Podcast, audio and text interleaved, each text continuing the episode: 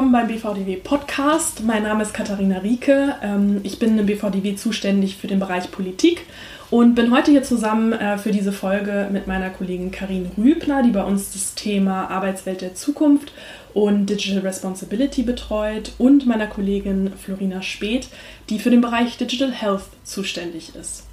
Wir möchten heute in dieser Ausgabe uns mit der BVDW-Publikation Corona der Morgen danach beschäftigen, die wir ähm, zusammen verfasst haben und vor drei Monaten circa veröffentlicht haben, ähm, auch vor dem Hintergrund einer möglichen zweiten Corona-Welle.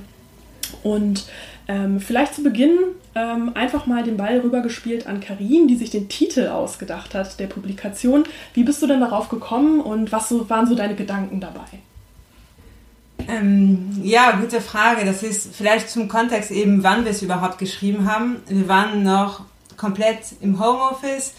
Ähm, Florina, wir hatten uns persönlich noch gar nicht kennengelernt und es war uns schon, aber schon bewusst, dass wir gerade eine der größten oder vielleicht die größte internationale weltweite Krise erleben unserer Generation, dass wir, dass wir mittendrin sind ähm, und und trotzdem hatten wir aber Lust, schon auf den Morgen danach eben zu gucken, was kommt als nächstes, was, was nehmen wir mit aus dieser eben Zeit, die so einmalig ähm, ist, war hoffentlich einmalig. Und ähm, ja, wir hatten eben diesen Wunsch, nach vorne zu schauen und gucken, mit welcher Vision wir eben den nächsten Tag angehen würden. Und auch zu überlegen, welche Spuren jetzt das Ganze hinterlassen wird und welche Chancen wir erkennen und gerade auch in Hinsicht auf Digitalisierung, auch welche Baustellen wir erkennen. Und ähm, ich weiß nicht, ähm, ob alle eben unser Cover auch im Kopf haben, aber der Morgen danach war auch ein bisschen mit diesen, mit diesen Gedanken verbunden. Manchmal ist man halt am Morgen danach verkatert, aber selbst dann gibt es Handlungsempfehlungen dafür und genau den Blick darauf wollten wir halt werfen in unserem Paper. Und wenn wir gerade von morgen reden, der Morgen von vor drei Monaten ist das heute von, von jetzt. Ja, was kannst du, Florina, vielleicht uns zu, den, zu der aktuellen Situation sagen?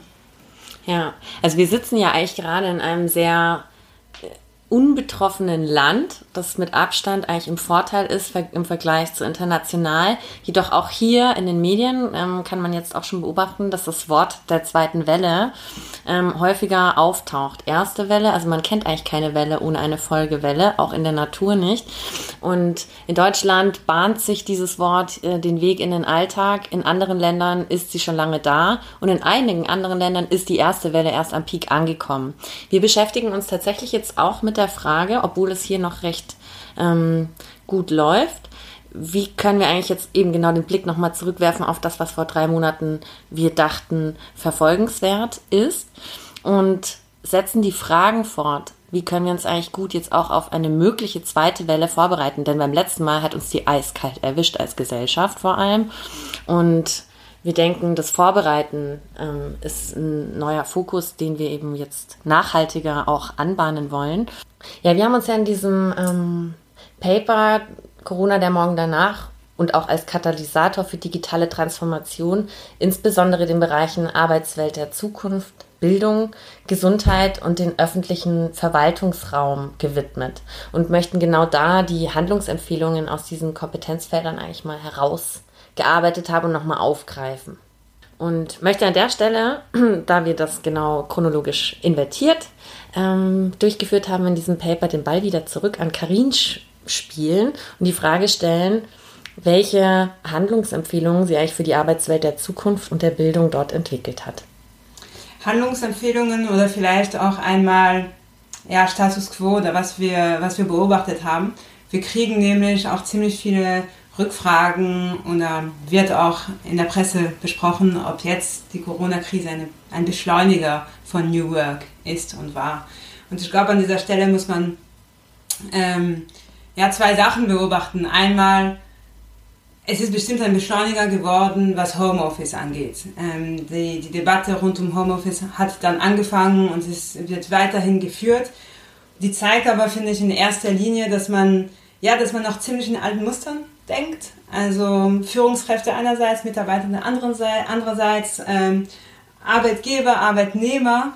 Und was oft festgestellt wurde, und das ist vielleicht eben der Beschleuniger, ist, ja, große Überraschung vielleicht, da wo viele Gegner auch von, von Homeoffice waren oder von flexibleren ähm, Arbeitszeitmodelle, auf einmal gemerkt haben, dass es von den Ergebnissen ja total gut klappt, obwohl gar keine Vorbereitungszeit da war. Und ich glaube, dass das, dieser, dieser, Kultur, dieser kulturelle Wandel, dass das eben der Beschleuniger dahinter ist, weil am Ende sieht man, dass es viel um, um Vorstellungen im Kopf ähm, handelt, dass es eben viel eben Vorstellungen handelt. Und, ähm, und dann kommt eben die Digitalisierung ins Spiel, weil diese ganze Zusammenarbeit, diese ähm, Collaboration eben zwischen Mitarbeitenden hat ja so gut geklappt, weil eben digitale Tools dann im Einsatz waren. Und hier auch ein Beschleuniger. Viele hatten die noch gar nicht davor und haben sie dann auf einmal von heute auf morgen installiert und gelernt, damit zu arbeiten.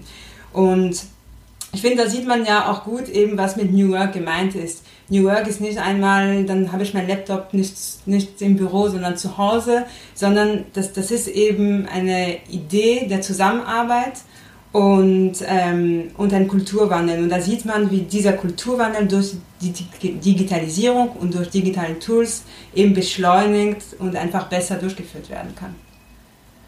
Also die Empfehlungen, ähm, diesen Weg zu gehen, in denen dass, dass alle Unternehmen auch die Mittel bekommen, um diese Weiterbildung unbedingt intern durchzuführen, weil ähm, es wird in, in manchen Unternehmen so sein, dass äh, die Mitarbeitende und die Führungskräfte schon von sich aus auch Interesse für solche Themen haben und für digitale Tools, ist aber nicht überall so und dass man einfach eben diese Fragen der Zusammenarbeit auch unabhängig von einem bestimmten Ort bespricht.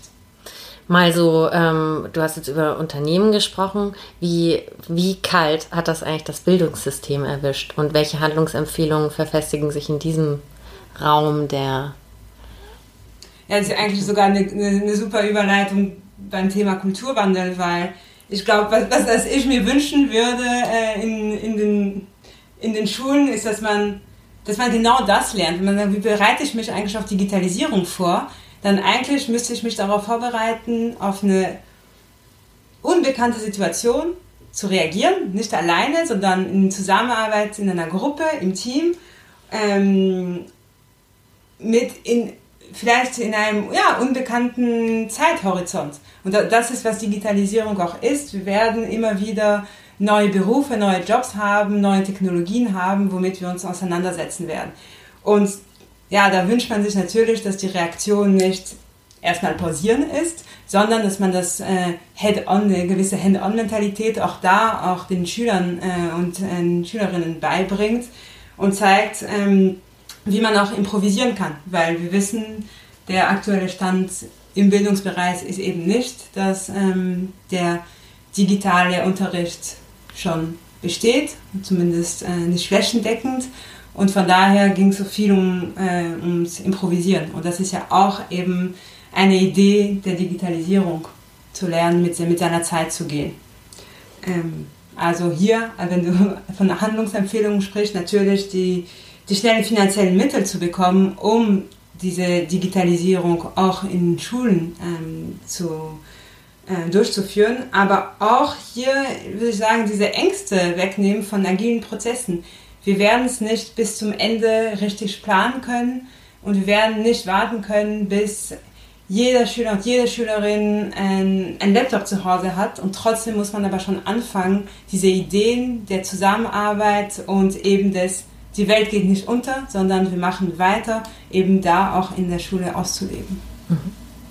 Und wenn ich kurz ein, reingrätschen darf, das Interessante ist ja auch, dass man gesehen hat, ähm, wie schnell denn doch Dinge umgesetzt werden konnten, ne? wo man jahrelang gefühlt darüber diskutiert hat, sollte man, sollte man nicht. Auf einmal musste es und hat man gemacht und sieht, ach, funktioniert ja in vielen Bereichen auch ganz gut, auch wenn noch mehr gemacht werden muss. Ne? Auf jeden Fall, gut, dass du sagst, weil ich glaube, also es gab ja auch gute Beispiele und ich wünsche mir jetzt auch, dass in den letzten Sommerferien man die eine Schule oder andere sich vielleicht auch abgeguckt hat oder die eine Lehrerin oder einen Lehrer vom anderen Ähm, gut, dass du es erwähnst, weil natürlich gibt es ja auch die, die, die positiven Beispiele, die eben zeigt, dass es ja auch, auch machbar ist, auch ähm, auf die Schnelle. Ja, auch da ist eigentlich im Gesundheitsbereich, wenn ich den Faden jetzt an dieser Stelle mal aufnehme, ein interessantes Phänomen gewesen. Top-down waren schon seit einigen Jahren diverse Gesundheits-Apps auf dem Markt, sowie auch Telematik-Infrastrukturen geschaffen worden, wo man eigentlich auch eine Online-Sprechstunde machen konnte. Das wurde nur nicht so genutzt, weder von Ärzteschaft noch von der ähm, Patientenseite.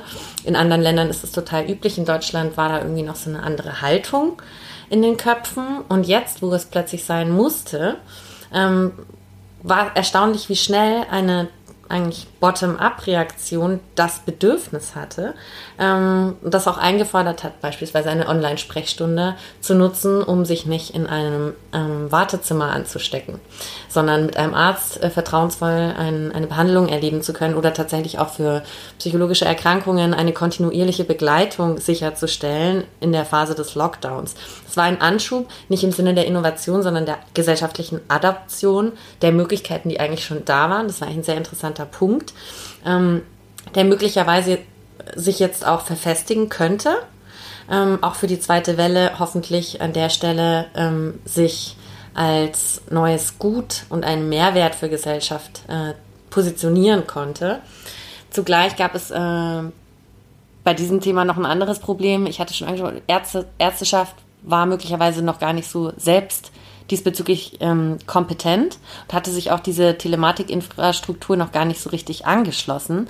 Und dieses Kompetenz-Update, das zog sich eigentlich fast durch alle Gesundheitsbereiche hindurch, denn die Verantwortung gegenüber Gesellschaft in diesem Augenblick, den wir auch in der Morgen danach ja aufgreifen, ist erzwungenermaßen eine der größten Verantwortungsketten neben Politik und auch Bildung. Wo man am Menschen dran ist und Leben, äh, Menschenleben retten muss. Es gab ja dieses Phänomen, dass auch viele Krankenhausinfrastrukturen neu gedacht werden mussten, um eine gewisse Kapazität zu schaffen, für Beatmungsmaschinen, Intensivstationen freizusetzen. Dort hat man auch gesehen, dass die äh, Zusammenarbeit, wenn sie ad hoc erforderlich wird, äh, mit schlechten Mitteln trotzdem erstellt wurde. Also es wurden mit Excel-Tabellen äh, Intensivbetten-Heatmaps entwickelt in diesem Moment. Das ist natürlich ein System, das eigentlich langfristig das Gesundheitswesen auch inspirieren kann, das auch mit besseren Tools zu machen, die bereits zur Verfügung stehen. Mhm die aus der digitalen Wirtschaft selbstverständlich schon lange bekannt sind. Jedoch das wirklich umzusetzen in starren und langsam gewachsenen, über Jahre tradierten äh, Strukturen zu implementieren, das ist wahrscheinlich auch, was du dann in der öffentlichen Verwaltung nochmal vertieft mhm. aufgreifen wirst, wie schnell dann doch eigentlich der Mehrwert sichtbar wird, wenn die Öffnung und dieser Schritt gegangen wird. Er schließt sich an dem Punkt definitiv. Ich denke, da hat die Gesundheitslandschaft einiges gelernt.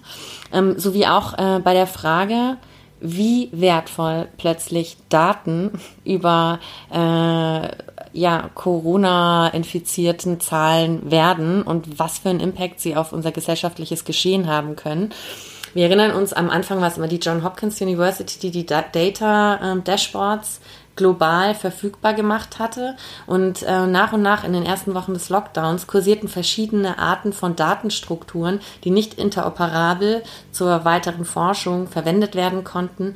Auch hier wurden jetzt neue Learnings erstellt, wie man eigentlich gut Daten A international, B differenziert und C zu einem Wert, der für alle Länder gleich gedacht werden muss, durch die WHO auch begleitet und gesteuert, ähm, funktioniert, um Tod zu verhindern, ganz konkret, um bessere Einschätzungen darüber treffen zu können, wie eigentlich das Infektionsgeschehen sich entwickelt, wie die Genese einer äh, Infektion verläuft, welche Risikogruppen wirklich betroffen sind, wie die Übertragungswege sind, etc. pp da an der Stelle, das passt auch ganz gut in unsere Zeit nochmal, wo jetzt der European Data Space ins Gespräch kommt und nicht nur für Wissenschaft, sondern auch generell für Gesellschaft Mehrwerte von staatlich verfügbaren Daten ähm, thematisiert werden, die dann eigentlich für wirklich kritische, sozial relevante Infrastrukturen nutzbar gemacht werden müssen. Genau. Und ich denke, ähnliche Themen, äh, äh, aber breiter, finden sich auch diesbezüglich äh, in, der, in der Welt der öffentlichen Verwaltung wieder. Ähm, vielleicht an der Stelle könntest du auch das nochmal aufgreifen, Katharina?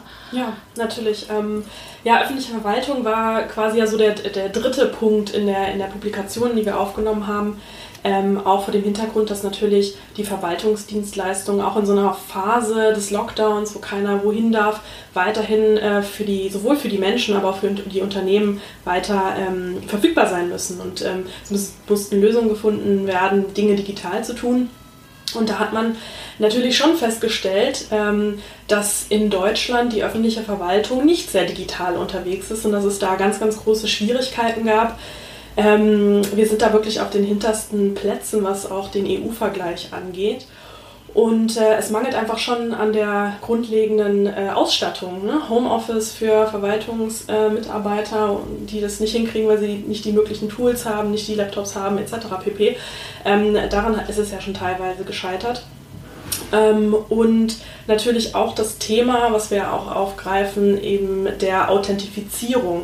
Ähm, gab ja auch so ein bisschen Probleme bei der Beantragung auch von Sofortmaßnahmen, dass da teilweise auch Missbrauch möglich war, weil es nicht ähm, sicher genug war.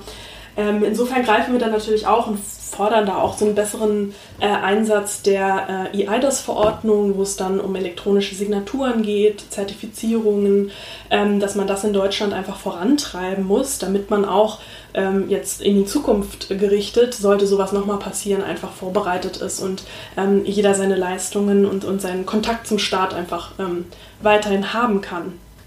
Ähm, auch da vielleicht, was Karin auch schon erwähnt hat, ist es halt auch ein Kulturwandel, der, der notwendig ist. Ne? Nicht nur im Bereich der Bildung, sondern eben auch bei der öffentlichen Verwaltung, ähm, dass sowohl die Mitarbeiter ähm, geschult werden müssen, dass da ähm, langfristig ähm, dieser Gedanke der Digitalisierung ankommt und das alles schneller umgesetzt werden kann. Weil ähm, es kann natürlich nicht der Fall sein, dass wir jetzt sagen, okay, wir haben das ganz gut überstanden und da ruhen wir uns wieder auf den Lorbeeren aus, sondern es muss natürlich weitergehen und Investitionen sind wichtig, ähm, um das auch äh, fortzuführen mit den entsprechenden ähm, Tools etc. Ähm, vielleicht auch noch ein Punkt, ähm, den wir nochmal anbringen könnten. Also A, so Digitalisierung in der, in der Politik allgemein ist auch immer etwas, was wir als BVDW auch öfter gefordert haben, so ein Digitalisierungsvorbehalt bei Gesetzen, auch etwas, was wir noch weiterdenken können. Ähm, und natürlich auch die Kooperation zwischen Unternehmen und ähm, dem Staat und so ein Knowledge-Transfer, der auch stattfinden kann zur Unterstützung. Ähm, und da ist ja dann zum Beispiel auch die Corona-App ein ganz gutes Beispiel ähm, dass da und die Unternehmen auch unterstützend einge, äh, eingeschritten sind und geholfen haben, um das Ganze auf den Weg zu bringen. Ähm, vielleicht äh, ja, ist das auch noch was, was wir weiterdenken müssen, was man vielleicht auch noch europäisch denken könnte, äh, die App. Aber äh, Florina, du hast dich ja dann noch intensiver mit beschäftigt. Ähm, wie ist dann eigentlich der, so der Stand zur Corona-App und die Situation und ein Ausblick vielleicht? Die Genese generell auch dieser Corona-App war ja auch sehr interessant. Am Anfang war ja angedacht, eine europäische Lösung zu entwickeln und auch über die Grenzen hinweg zu denken. Und dann hat sich Deutschland sehr klar positioniert im Sinne einer dezentralen Lösung, was der BVDW auch sehr begrüßt hat, da das eine datenschutzkonforme Variante dessen ist, die möglicherweise technische Abstriche machen muss, weil ein Bluetooth-Signal nicht ganz so genau ist, wie ein zentraler Ansatz das ermöglichen würde. Jedoch setzt da die Politik vertrauensstiftenderweise mal andersrum auch an Gesellschaft ein, ein, ein, ein Meilenstein in meinen Augen, daran wirklich zu glauben, dass Menschen mündig genug sind, auch selbst vorsichtig mit dem Thema umzugehen. Das ist auch eine Form des Experiments, genauso wie die enge Zusammenarbeit mit Unternehmen an dieser Stelle. Das erfordert von allen Seiten ein großes Vertrauen. Und ähm, was erstaunlich war, war auch, wie schnell diese eigene Lösung eigentlich entwickelt werden konnte unter diesen neuen Gesichtspunkten und wie sie auch adaptiert wurde. Es gab vor kurzem diesen Diskurs, inwieweit die jetzt eigentlich da immer noch Bugs drin sind und Schwierigkeiten. Und ähm, ich fand es ganz erstaunlich, denn eigentlich das Normalste bei einem digitalen Arbeitsprozess ist es, dass jeder Fehler willkommen ist, um eine Sache zu verbessern. Und gerade jetzt, in diesem Zeitfenster, in dem wir uns gerade befinden, wo nicht so viele Infektionen da sind, ist es wunderbar, wenn jeder Mensch, der einen Fehler auf seinem Handy entdeckt und man diesen Bug beheben kann, vorbereiten für eine mögliche zweite Welle, den Rahmen nutzt, und Always Beta diese ähm, App optimal einsatzfähig für den Ernstfall macht. Und das ist eigentlich mal ein sehr schönes Beispiel, wie die Verzahnung zwischen Gesellschaft, Verwaltung, Politik, Gesundheit erfolgen konnte. Das so als. Ja, ich fand es gerade spannend, dass du von Fehlern gesprochen hast und eben diese Fehlerkultur, die uns so fremd ist ähm, hier in Deutschland, dass wir eben gerade jetzt einfach mit, mit echten Beispielen, mit echten Fällen, mit, mit, mit der echten Corona-App, die, die, die im Zweifel so schnell eben entwickelt werden musste, ähm, eben entdeckt, dass es in Ordnung ist und sogar besser ist, einfach zu starten, eben dann zu schauen, wo Baustellen sind und dann eben mit der Erfahrung der Praxis eben zu schauen, wie man es optimieren kann. Und ich glaube, das ist jetzt richtig in diesem Beispiel, aber auch für alle anderen, für so viele Bereiche. Und wenn man einfach jetzt die, die Angst wegnehmen würde, Fehler zu machen, könnte man schneller ähm, größere Dinge zusammen machen. Und ein bisschen mehr und ein bisschen Vertrauen eben zwischen allen Akteuren, die du gerade genannt hast. Was uns praktisch fast, finde ich, äh, wieder so auf den Ausblick bringt. Ja. Ähm, vielleicht auch, warum wir gerade zusammen hier sitzen. Wir, wir reden ja auch vom, vom Paper eben, das wir schon geschrieben haben. Aber Florina, du hast uns auch wieder zusammengebracht, auch weil du an den Ausblick denkst. Vielleicht bist du da schon ein, zwei drei Sachen anteasern. Ja, an der Stelle, also wir beschäftigen uns jetzt eben nach der ersten Welle, wie schon am Anfang einmal eingeleitet, eine Welle kommt selten alleine und selbst wenn sie nicht kommt, wollen wir vielleicht dieses Mal nicht mehr ad hoc von der Welle überrascht werden, sondern vorbereitet in diese Sache reingehen und da dieses, auch wenn man jetzt irgendwie mal eine Google-Hit-Analyse macht, wie häufig dieser Begriff sowohl in der internationalen als auch in der deutschen Presse auftaucht, ähm, mal ganz abgesehen von Infektionszahlen, die das andeuten, äh, kann man diese Welle diesmal möglicherweise differenziert mit Fragen versehen, die wir uns leider beim letzten Mal nicht stellen konnten, bevor die Welle uns erwischt. Genau daran arbeiten wir gerade. Wir schaffen an dieser Stelle auch von Denkstil keine Antworten. Ähm, so viel dazu. Wir möchten gemeinsam mit euch allen eigentlich darüber nachdenken, sind wir gerade vorbereitet und stellen wir uns die wichtigen Fragen. Genau, an der Stelle ähm, gebe ich eigentlich nur den Ausblick. Wir sammeln gerade Fragen wie Hamster, um genau eine nachhaltige Form der Krisenbewältigung mittels der Möglichkeiten und Learnings, die wir auch im Morgen danach beschrieben haben, zu verbinden. Ja. Jetzt mal vielleicht abgesehen ähm, von sozusagen dem, dem, Paper und dem zweiten möglichen Paper oder jedenfalls der Fragensammlung, die wir, an die wir denken, ähm, finde ich es auch mal ganz spannend zu sehen, wie eigentlich Leute ähm, subjektiv sozusagen die Zeit erlebt haben und was man so für sich auch vielleicht mitnimmt ähm, und wie man sich selbst vielleicht auch vorbereitet auf eine mögliche ähm, zweite Welle. Habt ihr da irgendwie was in, in geplant? Habt ihr, wie seht ihr das so? Oder naja, wie war die eure man Erfahrung? Man hat es gesehen, ne? wichtig vor allem Toilettenpapier zu kaufen. Wichtiger jetzt, Faktor. Jetzt wissen das alle. Mm, ja, und vielleicht ein bisschen ernster. Ähm, ich glaube, genau das, was wir jetzt machen wollen für die Gesellschaft, für die Digitalisierung an sich, wie man sich vorbereitet, auch für Unternehmen, für Schulen. Ja, sich selbst vielleicht eben zu fragen, was war gut, was ist richtig gut gelaufen, irgendwie trotz der Krise oder gerade ähm, wegen der Krise und äh, was ist weniger gut gelaufen und dann vielleicht unterscheiden von dem, was schlecht gelaufen ist, was kann ich überhaupt ändern, was muss ich akzeptieren und sich überhaupt dieser Gedanken zu machen, um diesen, ja, damit dieser Überraschungseffekt halt äh, nicht, nicht mehr kommt. Auch wenn wir alle hoffen, dass wir die Krise so gut meistern können und eine eventuelle zweite Welle so gut meistern können, dass wir nicht in so einem Lockdown, äh, den wir in Deutschland so nicht unbedingt hatten, aber so ungefähr gar nicht, gar nicht nötig sein wird. Aber ähm, die Hoffnung finde ich immer, immer wichtig ähm, und trotzdem ist es nicht verkehrt, sich einfach vorzubereiten. Mhm. Ja. Ich habe ja auch für mich persönlich, wenn ich äh, ähm, die, so ein bisschen die Freude an Videokonferenzen entdeckt, muss ich ja sagen. Ich finde, irgendwie ähm, macht es ja dann doch Spaß und äh, so der Austausch ist ein bisschen enger geworden, finde ich auch. Ja, so innerhalb des also, oder, Ja, also zumindest äh, enger und intensiver. Also ich glaube, genau. äh, wir, wir hätten uns nicht so oft treffen können, ja. wie wir äh, jetzt Videokonferenzen machen. Das ja. stimmt irgendwie. Mhm. Also wenn ich auch noch hinzufüge, wie ich mich darauf vorbereite, Klar. ich genieße gerade auch bei dem Thema, mich jetzt nochmal zu inspirieren, ein Buch namens Surfing Uncertainty von einem Neurophilosophen, der das eigentlich eher so modellhaft beschreibt sprich Surfing auf einer Welle. Ich fand, das passte irgendwie thematisch ganz gut, wie man sich eigentlich theoretisch so ein bisschen aufstocken kann von der Haltung. Ähm, zugleich äh, ich bin da auch noch ganz praktisch. Ich möchte jetzt eigentlich noch ältere Menschen und Risikogruppen in diesem Sommer besuchen mit mhm. Abstand, mhm. weil ich einfach nur sicherstellen möchte, dass vielleicht nochmal so ein Moment kommt, wo das eben nicht mehr so sicher ist. Und ich glaube, gerade diese Menschengruppe, also vor allem ältere Menschen und auch andere Risikogruppen, ähm, waren in der Corona-Zeit etwas äh, übersehen und äh, sehr still im Sinne von, die Kontaktflächen machen auch einsam und psychisch äh, belastet, traurig.